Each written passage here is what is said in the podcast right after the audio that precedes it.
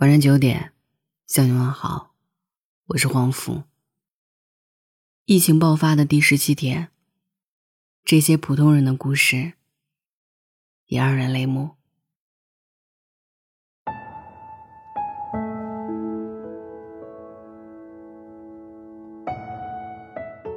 日本导演北野武说过一句话：“一个人的生命不是数据里的二万分之一或者八万分之一，而是一个人死了这件事。”发生了两万次。截止到现在，确诊病例三万一千七百七十四例，因感染新型肺炎而去世的人有七百二十二人。我们看到的只是一个冷冰冰的数字，但在那背后，是七百二十二场生离死别，七百二十二次撕心裂肺。七百二十二幕悲欢离合。二月一号晚上十点多，一名新冠肺炎患者经抢救无效去世，因情况特殊，只能被拉走直接火化。一个女孩跟在殡仪馆车辆后面，痛哭失声，呜咽着喊着：“妈妈，妈妈。”一声一声。令人不忍耳闻。年还没过完，可我没有妈妈了。我再也听不到她的声音，再也吃不到她做的饭了。这段视频我只点开看了一下，就赶紧关掉了。真的受不了。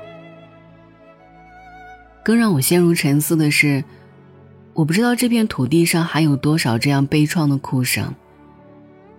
还有多少个支离破碎的家庭？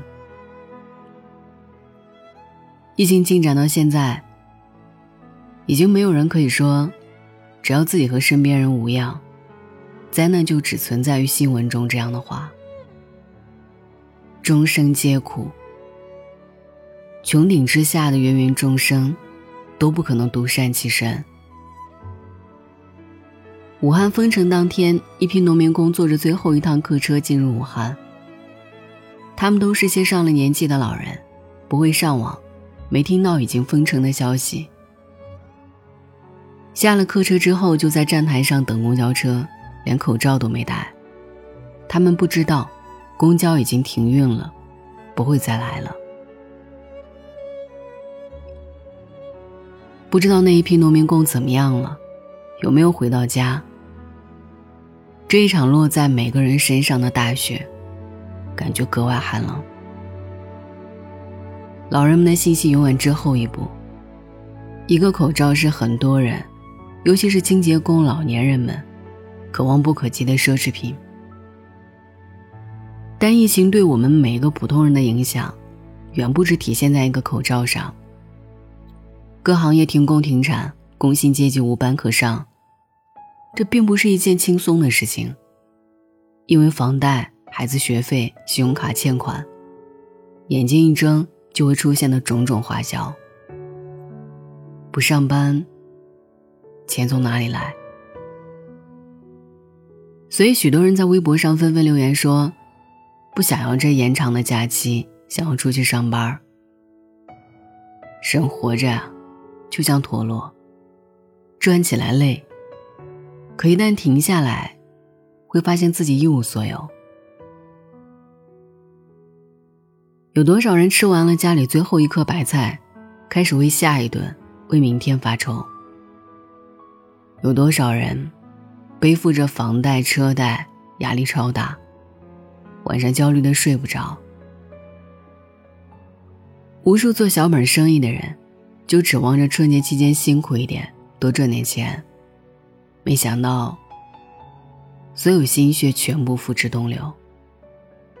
备的食材堆积在冰箱里，每天都在亏钱，却毫无办法。一个单亲妈妈带着孩子在外面租房子住，以前可以出门做点小买卖，可是现在，再不出门赚点生活费，他们娘俩的日子就要过不下去了。最近北京连着下了两天两夜的大雪。有个网友在手机上买了点菜，外卖小哥送过来的时候，不小心把鸡蛋打碎了。他一走到小区门口，小哥就带着哭腔跟他说：“我好像把您的鸡蛋都打碎了，我赔给您，求求您别给差评。”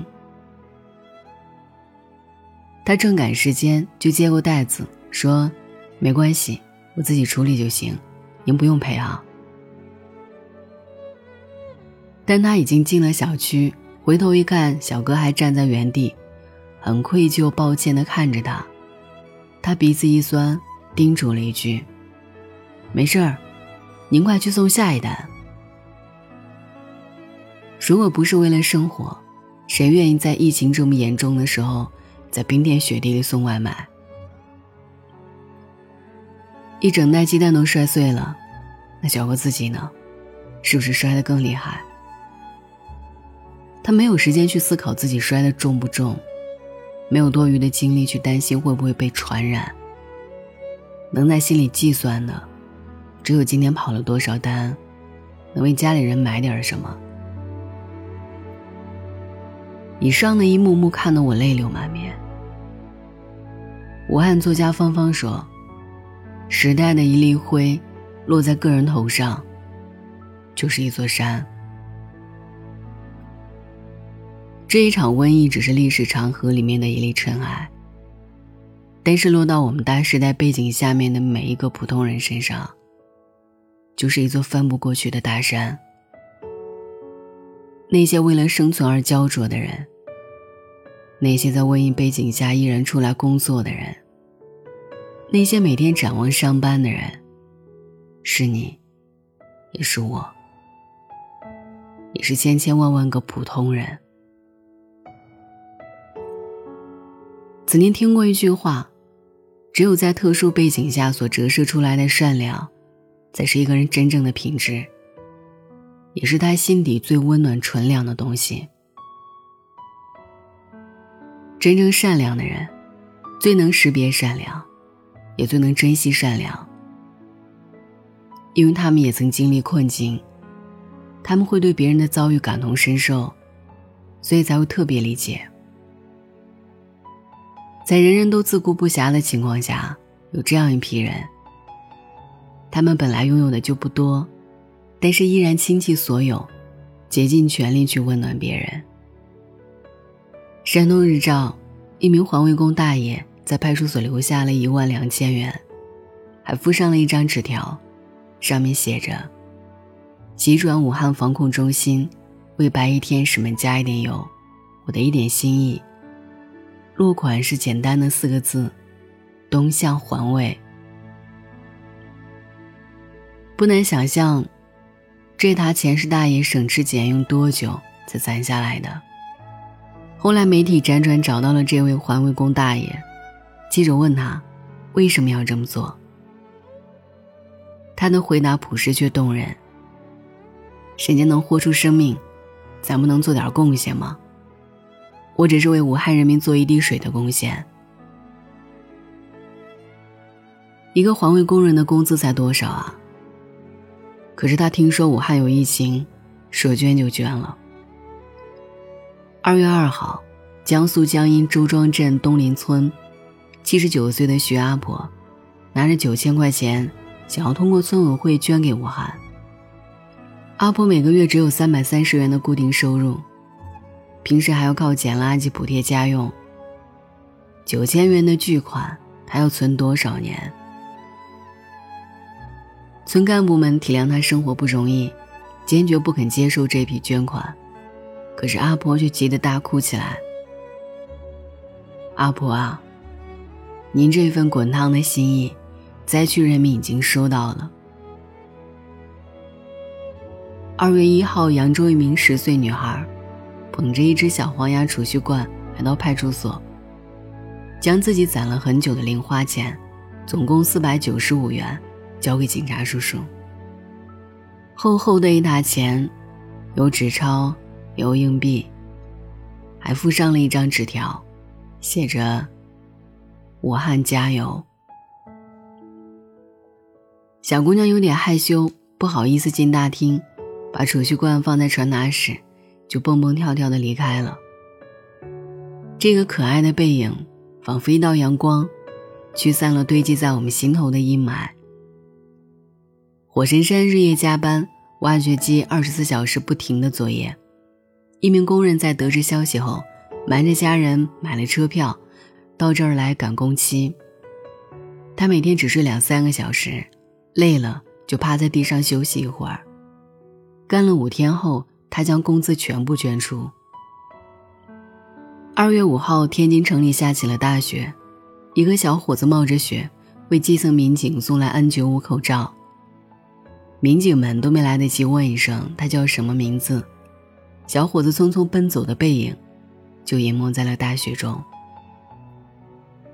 河南嵩县严庄镇竹园沟村，向武汉蔡甸区捐了十万斤大葱，因为联系不到刨葱机械，三百多个村民到地里用手硬拔了三天。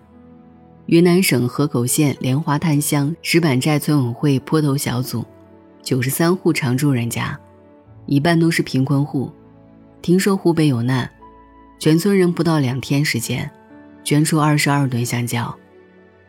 用摩托车队将香蕉运到村口，最后送往湖北黄石。二月六号，河南平顶山，一个老奶奶用一根十八米长的绳子，将保温桶从五楼掉下去，给执勤民警送饭。饭盒上有一张纸条，上面写着：“虽然不认识。”但看到你们就心疼，做点饭你们能尝到，心里安心。岂曰无衣，与子同袍。什么叫大灾有大爱？什么叫一方有难八方支援？从这些普通人身上，从这些温暖朴素的情感中，我看到了。曾在网上看到过一段话，外国人说。中国人不信神，没信仰，可他们不知道，中国人的信仰是自己。天破了，自己用石头补；洪水来了，自己治；被太阳暴晒，就自己把太阳射下来；在东海淹死，就填平东海。中国人，从来都是靠自己双手换取未来。病房里面忙碌的医生。工地开着挖掘机的师傅，口罩生产线上站着的工人，千里迢迢运送物资的农夫，每天给医护人员当专车司机的志愿者，这么庞大的一群人，他们不是普通的数字，而是一个个有着滚烫灵魂的人，有着从心底迸发出的光和热。灾难不值得歌颂。但在灾难中，将萤火汇聚成灿烂星河的同胞，值得被歌颂。曾经听过一句话：在你不知道怎么做的时候，在你看不清前面的时候，请尽量去发光发亮，因为微光会吸引微光，微光会照亮微光，然后一起发光发亮，这样可以压制黑暗。所以，当有那么一大批人在发光的时候，我希望我们所有人都能够用自己发光的方式去呼应他们。不一定要做出轰轰烈烈的大事，管好自己和家人，不成为病毒的传播源，也是我们做贡献的方式。